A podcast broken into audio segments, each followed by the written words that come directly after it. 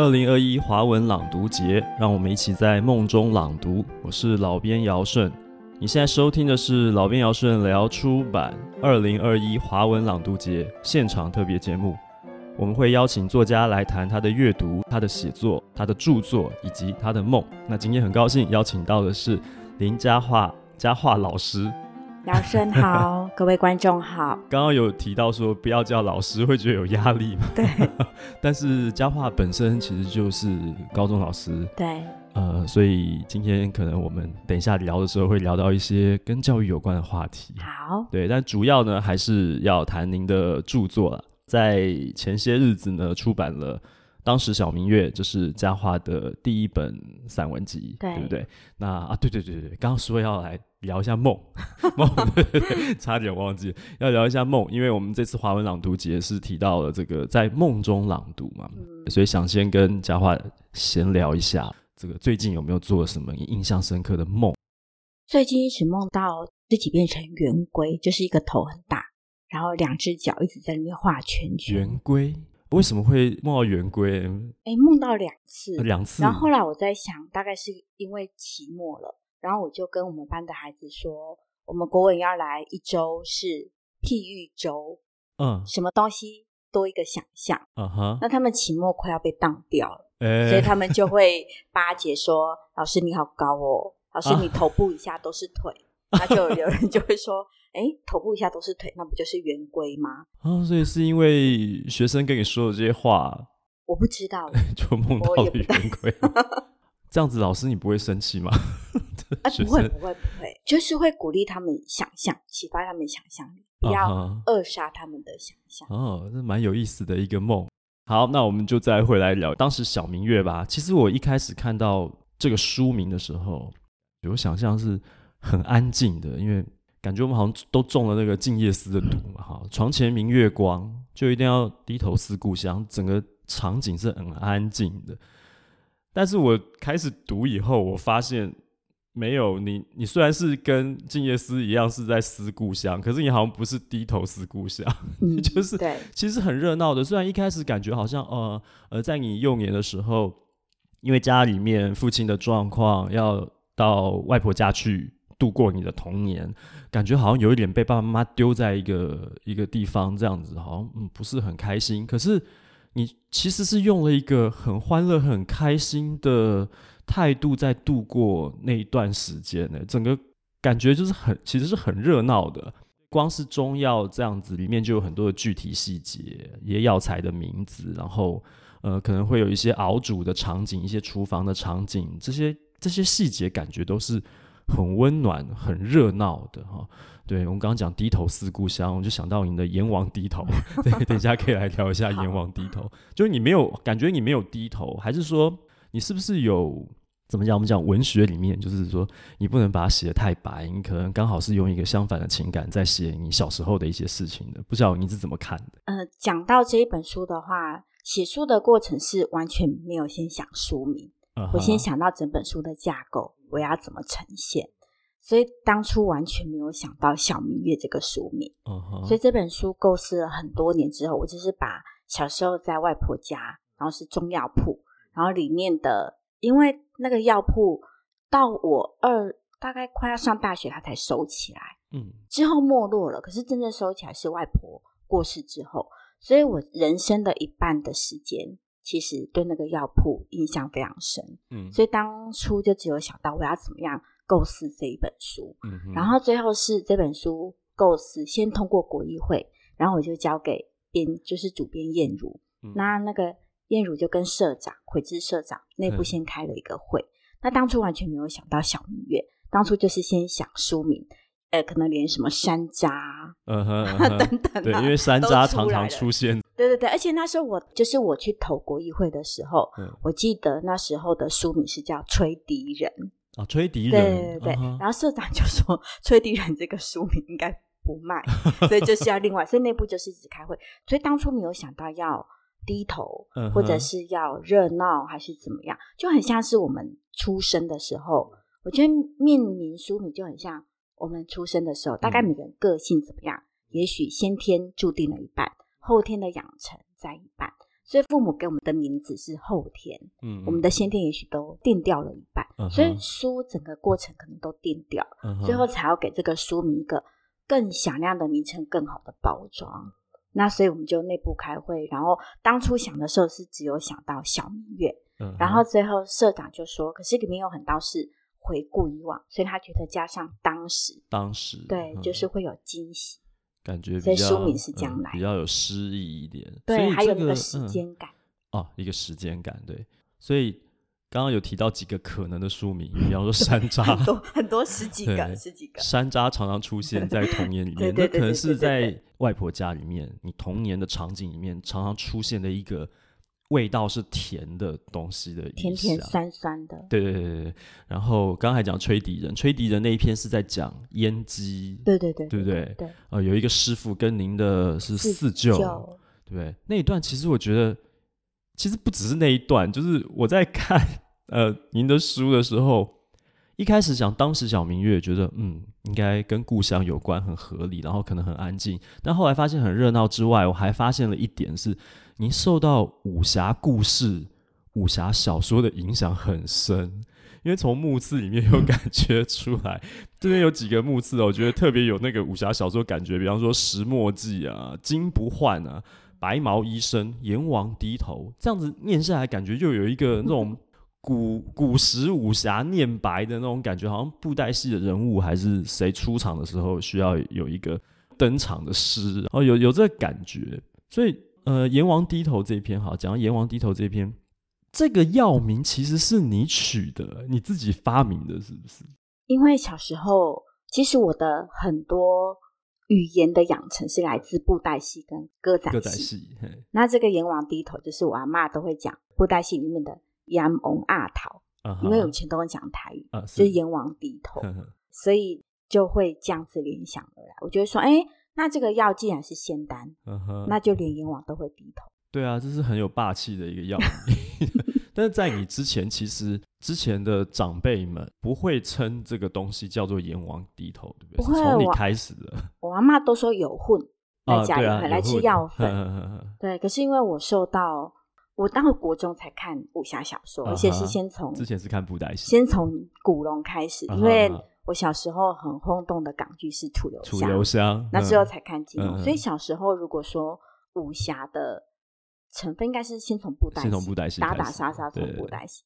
那我外婆家后面有一个种药材姜啊、嗯、九层塔药材的地方，那我就会戏称说那是我们家的药王谷。嗯、对对对，真的采药的，这真的真的是完全就是那个就是布袋戏，对对对，我就会说，哎，我们去药王谷。对，那就是我们家的药王谷这样子。因为你会跟来买药的客人讲那个，我就对那一段印象很深刻，就是你在讲那个这个药要怎么服用什么的，对可以怎么样。那有个表妹在旁边说：“你这个不就是苏养文威？”对对对对对，对，怎么样？你喜春公一位，你拿那，然后你就塞山楂给他。我觉得那些很有趣，印象很深刻。你提到那个呃，你会在一些。包药的纸条上面写一些，呃，什么明谢惠顾啊，再来一包，对，再来一包。我觉得这也很有趣。但我在看你的文章内容的时候，我有一个预期，就是说，你做了这件事情，接下来阿妈应该会惩罚，不是说那个不要一天到晚看医生什么的，你还叫人家一天到晚来，是不是不好？可是没有，欸，哎，就他很干脆的就再拿了一包给那个客人，因为。我觉得外公外婆是太忙。我们家的药铺是外公是药铺，嗯，但是阿妈他们跟那个舅舅，他们白天还要去弄。我们他们是住三星，嗯、还要种稻弄三星葱，有种葱吗？对，嗯、然后还要以前的那个药材还要自己切，对，烘干。我觉得太忙，还要熬煮，所以根本也没有时间管到这个外孙。嗯哼，好。有的时候看到一些元素很亲切，像刚刚提到楚留香这些，就是我们共同童年的回忆。我相信每一篇都是你深有所感啦。那这边是不是可以呃，请佳樺来跟我们读者分享一下，有哪些是你觉得，比方说最开心的一篇啊，或者说让你觉得最伤心的一篇，或者说你人生中刚好有特别有体悟的一篇？其实我看到尧舜的访纲文学拐杖，其实几乎就是主轴。是，对，因为我虽然写了那么多，好像欢乐的童年，回到家里就格格不入。大家都说，为什么第一篇要写童年呐、啊？就是大家说什么原乡书写。对，其实我写童年不是想要回到那个童年、欸，嗯，其实是我想要知道我长大之后我的个性为什么是这样，嗯嗯嗯，是不是小时候一些原因？养成了我现在的个性，比如说刚刚说伤心哦，我觉得应该不是说伤心，应该是让我影响到我现在人格很重要的一一个因素，就是我妈妈把我送到外婆家的那一天，嗯，她带我去买鞋子，嗯哼，然后因为我都是捡我姐姐的二手鞋子嘛，然后我妈妈说带我去买鞋子，我就很开心。那买了鞋子之后，我就跟我妈说，可不可以去逛街？嗯哼，我妈说先把新鞋子拿下来，因为新鞋子会咬脚后跟，会磨皮，先拿下来。我就拿下来之后，再过几个小时哦，我妈就叫我穿那个鞋子，就说走，我们出门。嗯，这个中间我妈妈一直在收行李，那我就说为什么要收行李？我妈都没有讲。收的都是我的衣服，然后就是姐姐的二手衣等等。结果我妈妈是叫我穿鞋子之后，就是回乡下，我完全没有被告知。嗯、那原来为什么要买鞋子？是因为乡下是那个穿木屐的话，会有那个石头，还有那个草会割伤我的脚，所以是外婆叫我妈妈买一双包鞋。哦，所以我人生第一次买了新鞋子，嗯、竟然是就是送到外婆家。嗯、所以我我那时候会想到要写童年，是因为这件事情影响我很深。我之后对人，嗯，我就会也是之后我跟每一段情感会比较跌跌撞撞，就是比如说我跟某个人交往的时候，嗯，我就会说我们要去哪里，嗯，要出去几天，嗯，什么时候回来？以前没有手机嘛，就是说，哎，你要去，你什么时候要来接我，或我们什么时候？就是我希望对方能够告诉我。行程时间是，可是有的男生会觉得好烦哦，怎么管这么多？嗯哼。然后我以前二十几岁，我不懂，我也觉得说，哎，对啊，我个性为什么会这样？嗯哼。那有时候被人家说是不是有控制欲？嗯。我也一直以为是这样，但其实是，可是后来缺乏安全感。对，所以我在写这一段的时候，就想说，哎，为什么会这样？嗯。然后我觉得，我也不知道是不是真正的原因，可是我觉得这样很大的因素，因为我妈妈在。我没有心理准备的时候，就把我丢到那边去。所以写童年，我觉得我是我在童年里面去找我长大之后的影子。嗯、所以我觉得有点像是大家都说原乡书写，我觉得比较像是心理。我写这个比较想要知道为什么我后来的个性是这样子样。透过对童年时候回忆这些遭遇，然后写下来之后去。找到那一个为什么我会被形塑成这样的答案？对对对对对对对对。嗯，那所以其实已经不只是拐杖了，我觉得。你有对你有提到说写不下去的时候就读，大量的读。我记得我看中国作家毕飞宇，嗯，他有一本书，然后里面收录的是他在各大专院校的中文系所演讲。他曾经有提到一件事情是说，呃，他觉得一个优秀的作家。在文学创作的养成上面是非常仰赖中学时期的培养。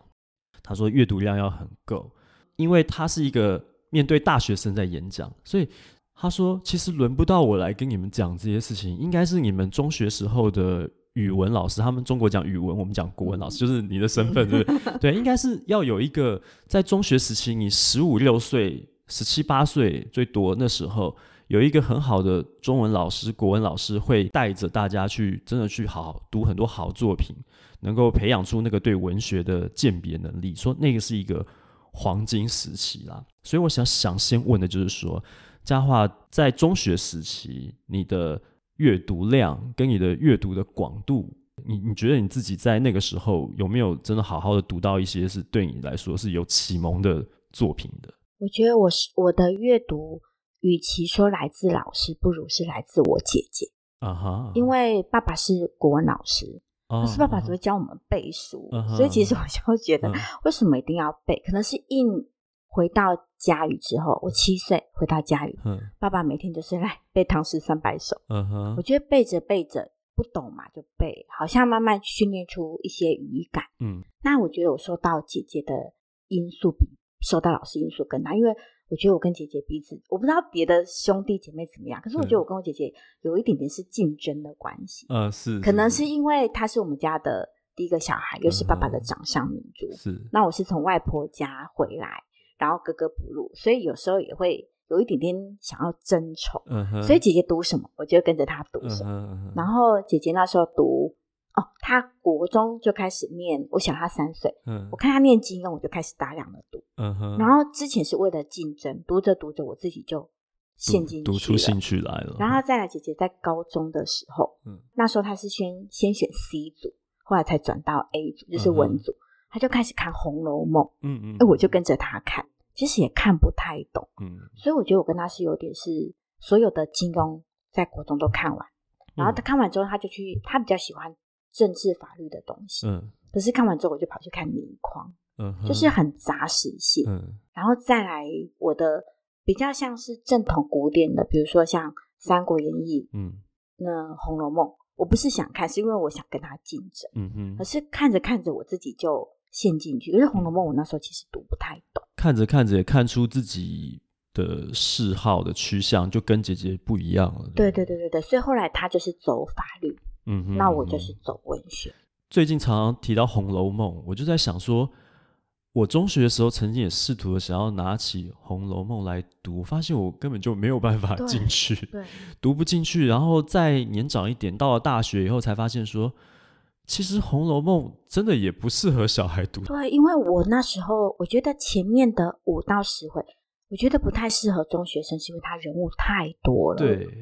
那我们还不知道故事大纲的时候，嗯、读就会觉得怎么这么多人都记不起来，嗯、是会记不起来。对，而且里面太多太多诗，如果没有一定的底子，其实真的不是太好读。它完全不是一个白话小说，不是。对啊，这个其实完全不是这样子。刚刚问到是佳樺自己在中学的时候，那你现在是中学老师，我们的学校教育从我们。自己是中学生开始，甚至更久以前，一路到现在，我不晓得中间教改啊，是不是真的有扭转了什么？因为就我现在的感觉，好像还是学校的目的跟目标，还是中学好像就是要把学生送进大学。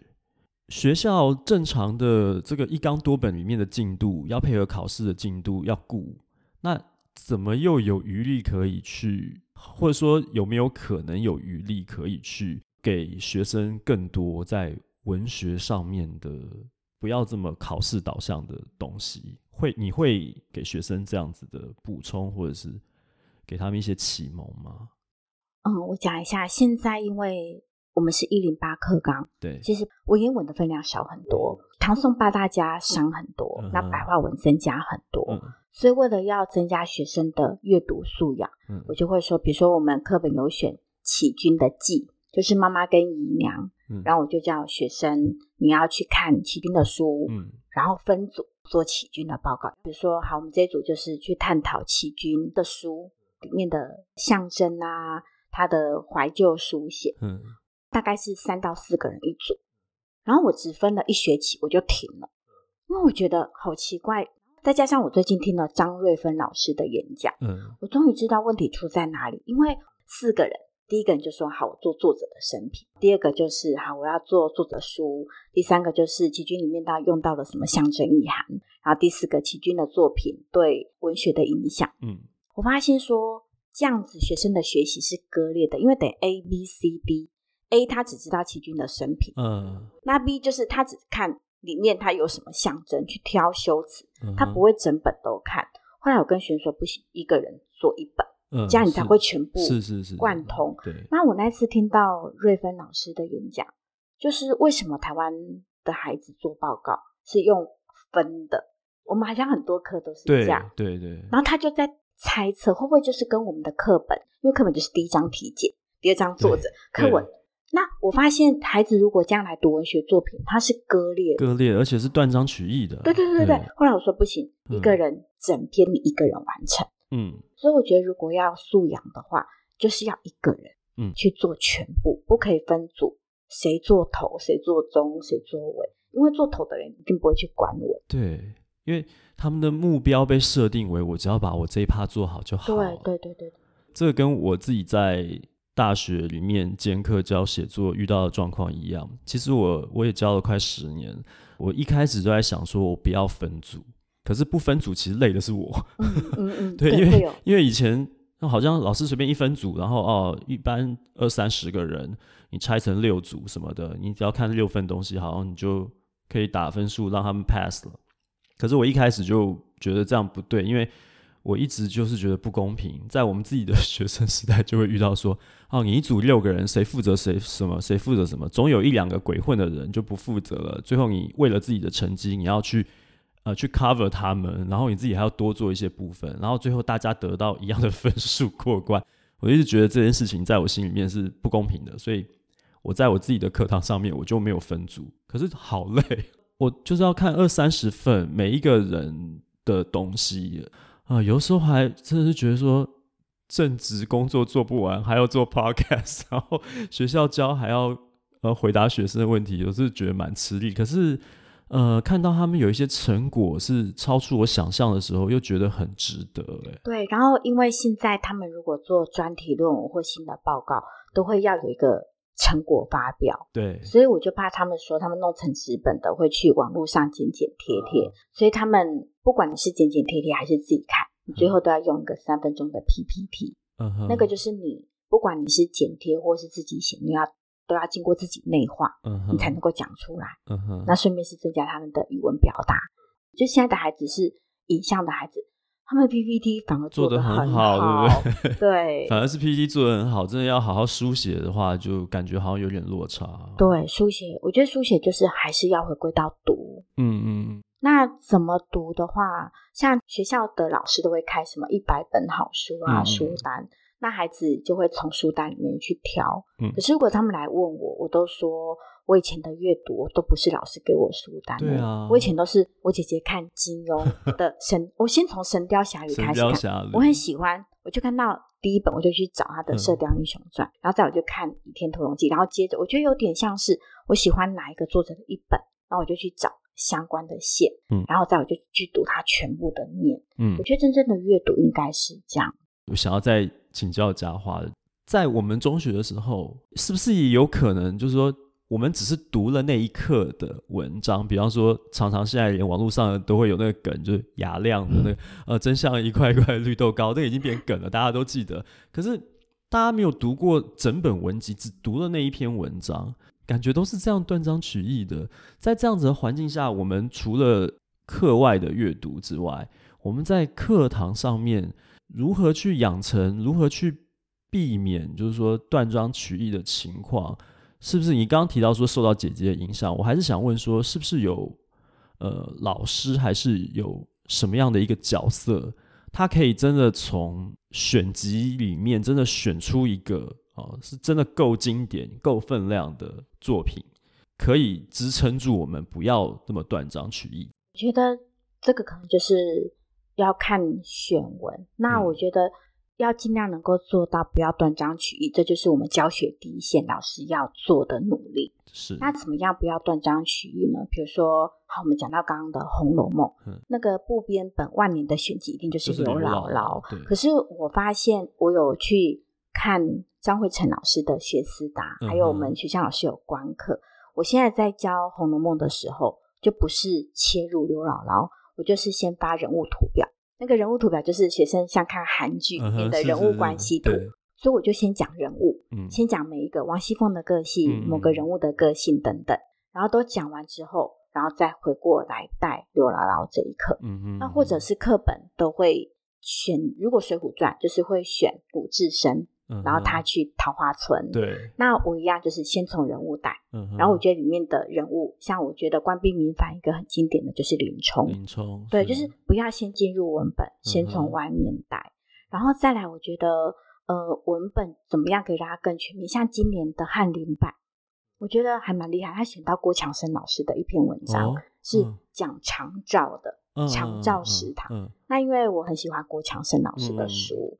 嗯所以呢，他从长照里面，他虽然是单篇的长照，那我就会跟孩子讲说，郭强生老师今年得到的联合报的文学大奖写的那篇小说，因为长照是写他照顾他爸爸是散文，是，那我就会补充说，郭强生老师他今年得到的那个寻亲者是小说，然后再来不要断章取义的话，就是郭强生老师的长照是这样。那简真写那个我在阴闪闪的远方等你，是好。别的作家女性的作家常照的观点是什么？嗯哼，嗯哼，对，就是希望能够更全面的补充。但是因为第一个、嗯、一个礼拜只有五小时的国文课，对。第二个就是他们现在就是很喜欢滑 IG 跟 FB，嗯嗯，所以长文他们基本上如果不是逼着他们念，他们其实是看不下去。嗯哼，看不下去。对，所以我今年就今年有一个方式就是。我们的教室刚好有电子白板，嗯，我就是投影嘛。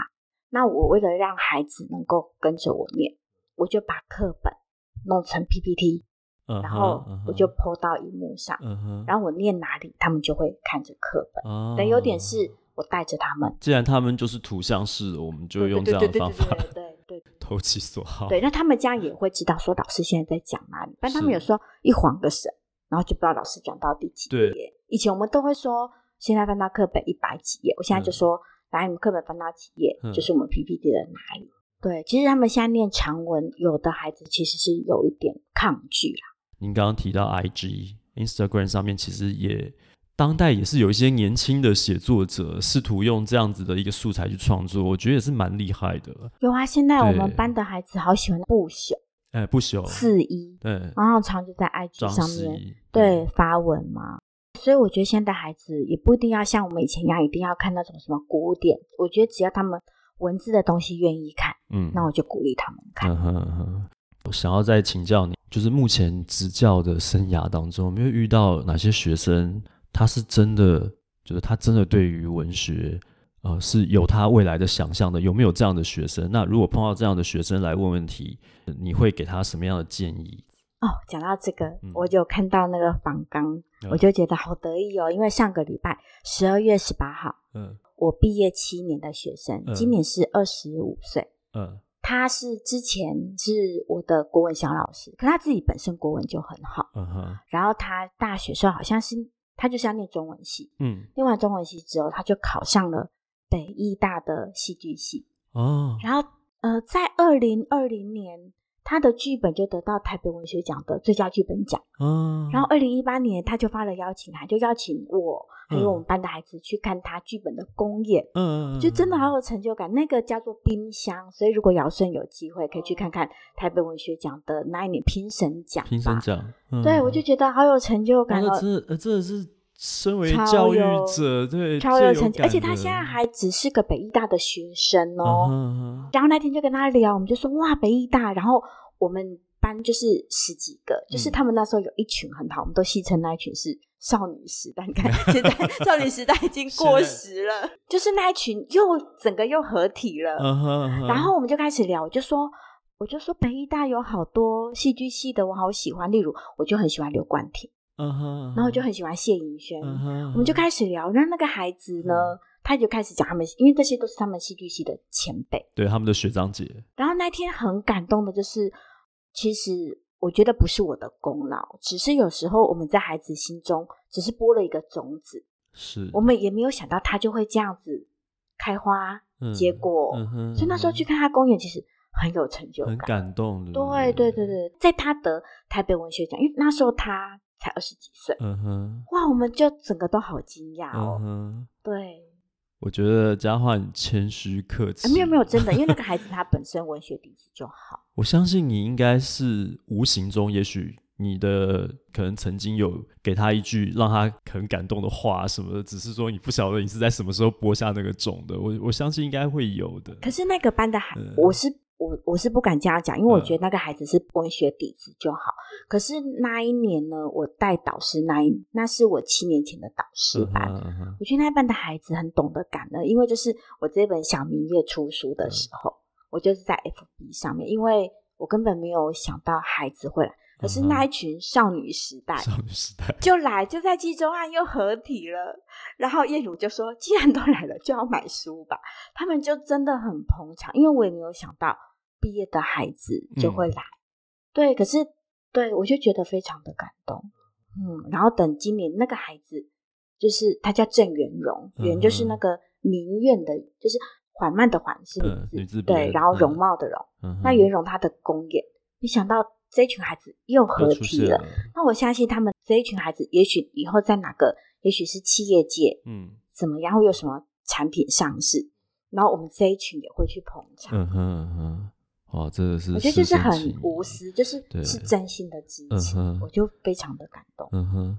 那除了他之外啊，现在你正在带的孩子们里面，现在带的他们对于文学的兴趣什么的，现在目前我们班是三十五个人，嗯，然后十二个男生，男生就对文学比较没有兴趣，但是有几个女生就非常的有兴趣，比如说有一个女孩子，因为我们最近要做专题论文，然后她就是写她去剖析恐怖情人的背后心理，嗯哼。然后我就说，你怎么对这个有兴趣？嗯、然后我们开始聊，就他很喜欢韩剧的，有一出叫《信号》，嗯嗯，对，那就是讲韩韩国这几年是真实、嗯、都没有破案的对社会新闻，对对对，他把改编成韩剧，对，这个孩子就对编剧，嗯，然后跟这个犯罪背后的心理非常有兴趣，嗯、他就会常常因为他的论文是我指导，嗯，然后我觉得这个孩子他就敏文学的敏锐度就很高，因为。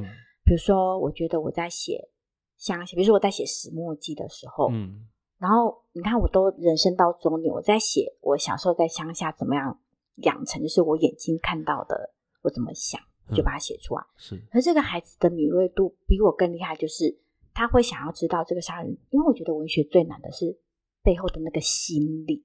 对，因为我眼睛看到什么形象，它就是照相机嘛。对，只要我的眼睛够精准。对。可是这个孩子捕捉到的是一个抽象的，嗯，他想知道这个恐怖情人他为什么会有控制欲，嗯哼，对，他去剖析那个背后的心理。我觉得这种文学的敏锐度其实非常的够。他才十六岁，嗯哼，我觉得有的孩子是影像思考，嗯，有的孩子是。比较抽象思考，嗯、就每个人的专长不一样。嗯哼嗯哼，对，像我们班有个孩子啊，他不是走文学，可是他其实很想拍电影，他就是整天拿着他的手机，看到什么就拍，看到什么就拍。我觉得那也很棒啊。但他其实应该要体认到，他要对文学很有感觉，才有办法把他的影像作品也处理好啊。对，就是我觉得可能也不能偏废。对。但是他可能，比如说像文字需要很细腻，他可能不用到像文学需要到那么的专，嗯、但是他可能要一些基本的养成跟底子。或者说看他使用的素材吧，像佳樺，你有提到你有学画。对对。呃，那是另外一种方式，但是。你要呈现出，你可能一样是要去呈现一个意境，只是有的人是用文字，有人是用绘画，有人是用影像。再来想要再请教您的，就是因为毕竟是华文朗读节嘛，哈、嗯，嗯、我们要谈一些就是阅读方面的事情，想想请你推荐一下你心目当中啊，呃，堪称典范的当代华文创作里面的作者或者作品有没有一些？好，我讲。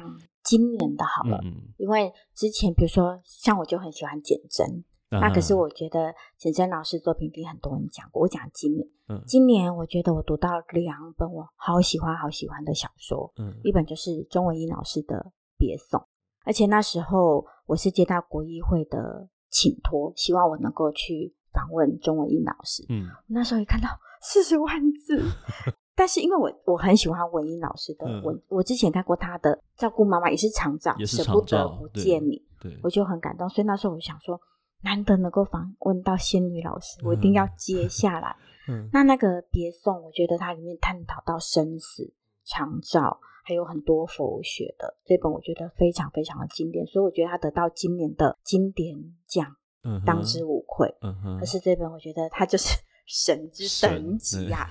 他神之等级，那有一本呢，我当初在书店看到的时候，它就是中大概四万到六万字，嗯，然后就是封面干干净净的，就是我很喜欢的郭强生老师的《寻情者》，啊啊啊啊、看了之后我觉得太太惊艳了，嗯、因为他几乎我认为文学以前我读，比如说我有我读到高行健的《灵山》，是，是我真的看不懂，我也是看到，然后我就啊。在干什么？在写什么？我看不懂，然后就看人家评论。嗯，我那一本真的没有读完。嗯哼，嗯哼。可是我看到郭强生老师的，他今年的联合报大奖的那一本《寻情者》，嗯，我觉得太厉害，他可以用简单的文字，一句话里面，嗯，却有很多层的意思。我举例来讲好了，嗯、他就是讲一个六十岁的一个企业家，嗯，姓林，嗯，吝啬，他娶了一个小他十七岁的妻子，嗯、就老夫少妻。十七岁的那个老婆是 Emily，嗯哼，本来想说老夫少妻应该丈夫先走。嗯、没想到他是那个少妻先过世了。嗯、那少妻是一个钢琴家，嗯、那有开个钢琴教室。那这令嫂就去那个钢琴教室，想说钢琴教室要收起来。嗯，就里面就有一个调音师还在调音。嗯，那这个令嫂就跟里面的班主任就说：“哎，这个钢琴教室都要收起来了，干嘛还调音？”嗯，结果这个班主任就说：“这调音师说。”嗯，就算不给他钱，他是要做到调音的工作。嗯，哎，就这么简单一句话，我们就可以猜测到这个调音师应该是很喜欢钢琴吧？是，否则他可以不收分文，他还是调音。嗯，就像我觉得郭强生老师很厉害的一点，他里面就讲到说，呃，在这个钢琴教室里面呢，大家称这个 Emily 叫陈老板，然后称令桑呢叫林先生。嗯哼，哈，我们平常看过去就跳过，可是他用一个称谓。就可以知道这对夫妻感情，嗯，很微妙吧？嗯、应该不是很亲密，否则我们都会说林先生、林太太。对。可是他用一个名称，陈老板、林先生，就让我们知道这对夫妻的感情不是那么的融洽。我就觉得好厉害哦！他不用写得很白，可是我们都懂。他只要用一个称谓的，为什么会称呼他背后的那个？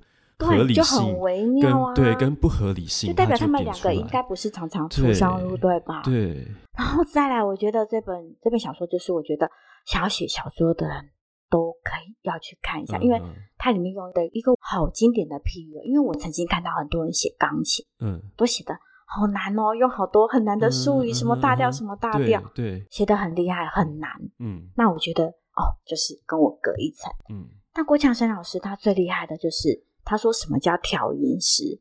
他说调音师就是这是钢琴，嗯，这是钢琴家。嗯，钢琴本身可能有音不准，有什么缺陷？嗯，这钢琴家可能有他专长、擅长弹的或不擅长的。嗯，调音师就是让这两个都有点可能各自有点缺点的，然后把他们融在一起。嗯哼，他说这就像是婚姻之商是跟一对夫妻。嗯嗯，这样子。”就懂了，我就觉得、嗯、天哪，这是什么神譬喻，好厉害！就是我们对调音师就哦，就是调音嘛。嗯，可是他经常会用，就是一个把它很浪漫的比喻，他就是婚姻之商师之于一对夫妻。嗯嗯嗯，对，他的文字都很简单，可是意味就很多。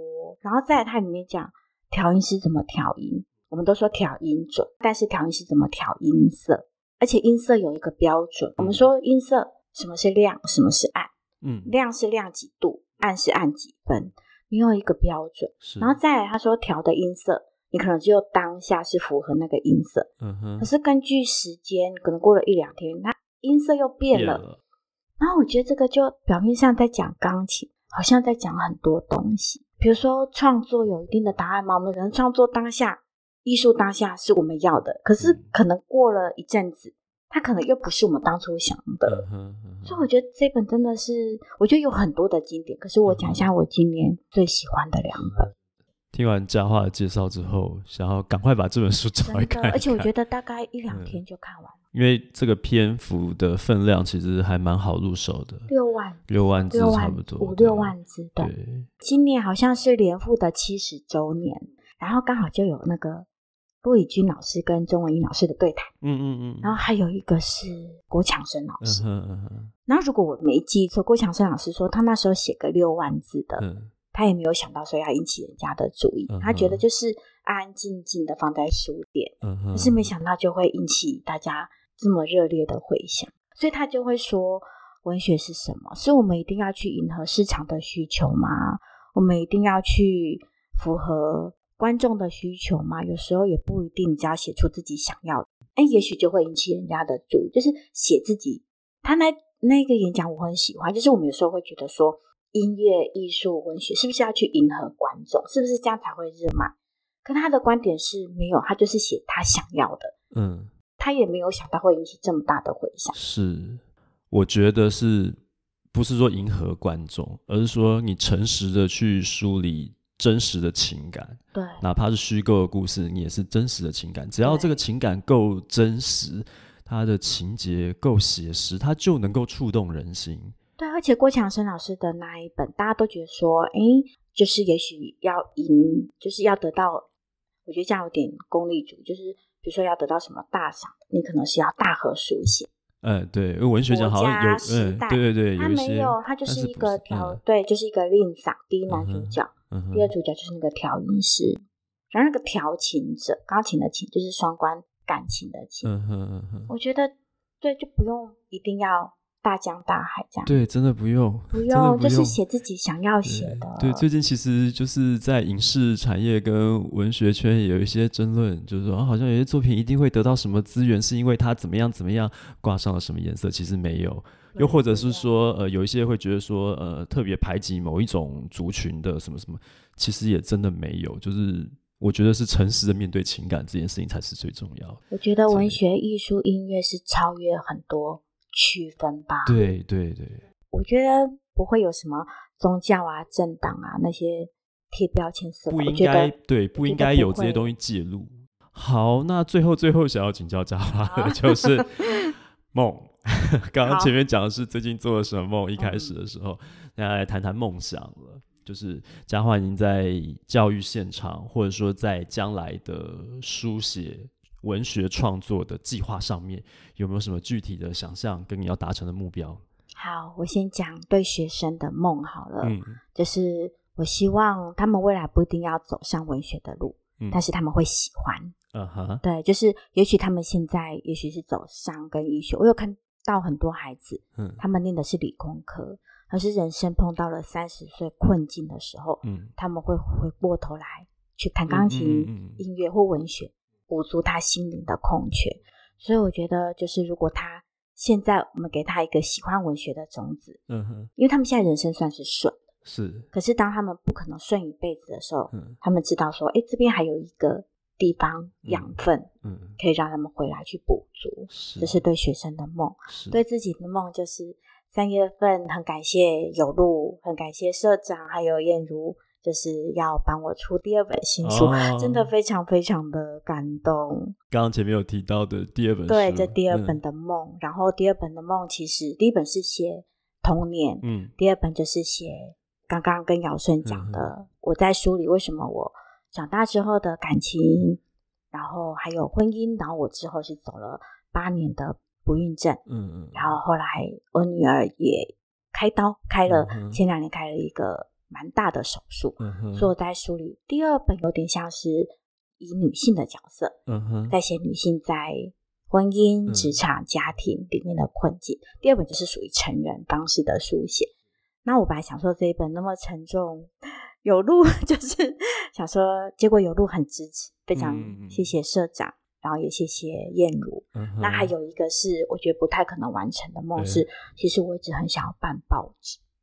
办报纸，对，我一直有一个办报，呃，我不是想当记者，我是想要办报纸。Uh uh -huh. 对，然后我想要去办一个报纸或刊物，是登我觉得我喜欢的文章，uh. 我觉得是有益人群的文章。哦、uh -huh.，对，有人学生开玩笑说：“ 老师，我知道你为什么要办报纸，嗯，因为你，因为他们都知道我之前被退稿。”他们说，你就是要 把之前退你稿的，把之前退你稿的通通退掉。我说没有啦，我哪那么小人？